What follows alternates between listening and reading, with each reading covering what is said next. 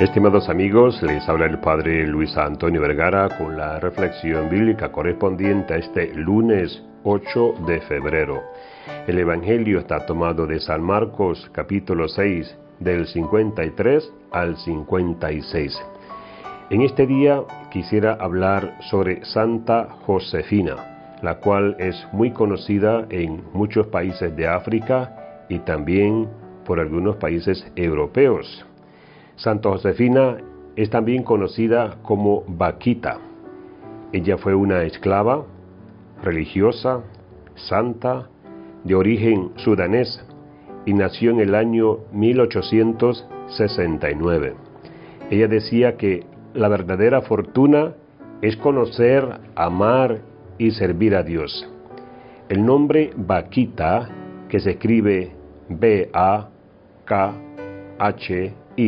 T-A significa afortunada, y nuestra santa ciertamente lo es.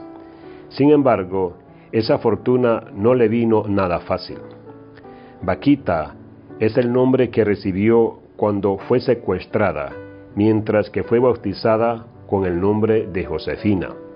Su vida fue profundamente marcada cuando unos buscadores de esclavos llegaron a Obesa y capturaron a su hermana. En su biografía escribió, recuerdo cuánto lloró mamá y cuánto lloramos todos. También cuenta su propia experiencia al encontrarse con los buscadores de esclavos. Cuando tenía aproximadamente nueve años, paseaba con una amiga por el campo y vimos de pronto aparecer a dos extranjeros, de los cuales uno le dijo a mi amiga, Deja ir a la pequeña al bosque a buscarme alguna fruta, mientras tú puedes continuar tu camino.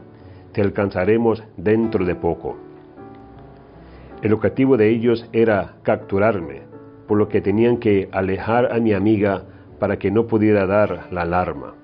Sin sospechar nada obedecí, como siempre lo hacía. Cuando estaba en el bosque me percaté de que las dos personas estaban detrás de mí y fue cuando uno de ellos me agarró fuertemente y el otro sacó un cuchillo con el cual me amenazó diciéndome, si gritas morirás, síguenos. Fueron esos hombres quienes le pusieron el nombre de Vaquita sin comprender a dónde ella llegaría. Llevaron a Vaquita a un mercado donde fue vendida a distintos amos. Intentó escapar, pero sin éxito.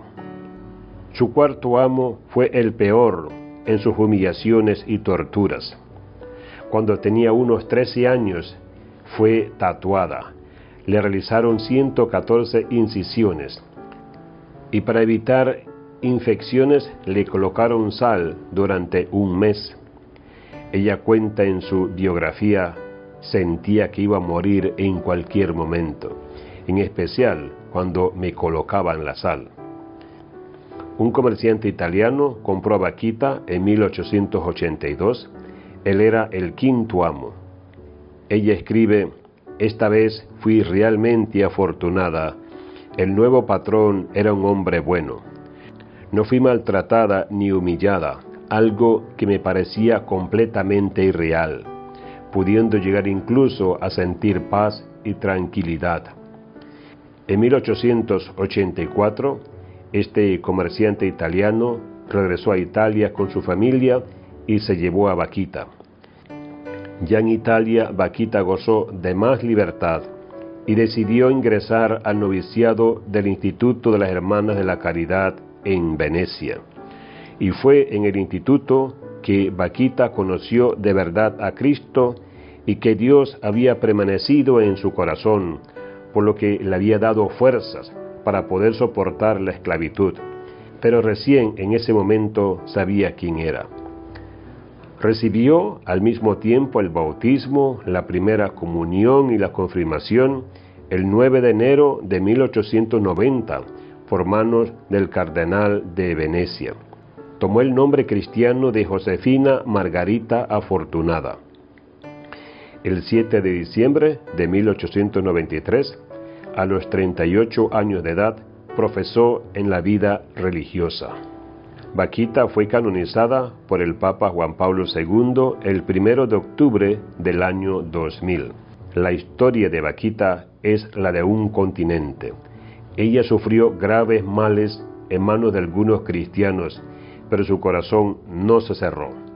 Supo perdonar a los que la ultrajaron y descubrir que aquellos agravios, aunque cometidos por cristianos, son contrarios al camino de Jesús gracias a las religiosas, encontró el verdadero rostro de Cristo y entró a su iglesia. Nada, ni los malos ejemplos, nos puede apartar del amor de Dios cuando le permitimos reinar en nuestro corazón. Que Dios les bendiga a todos.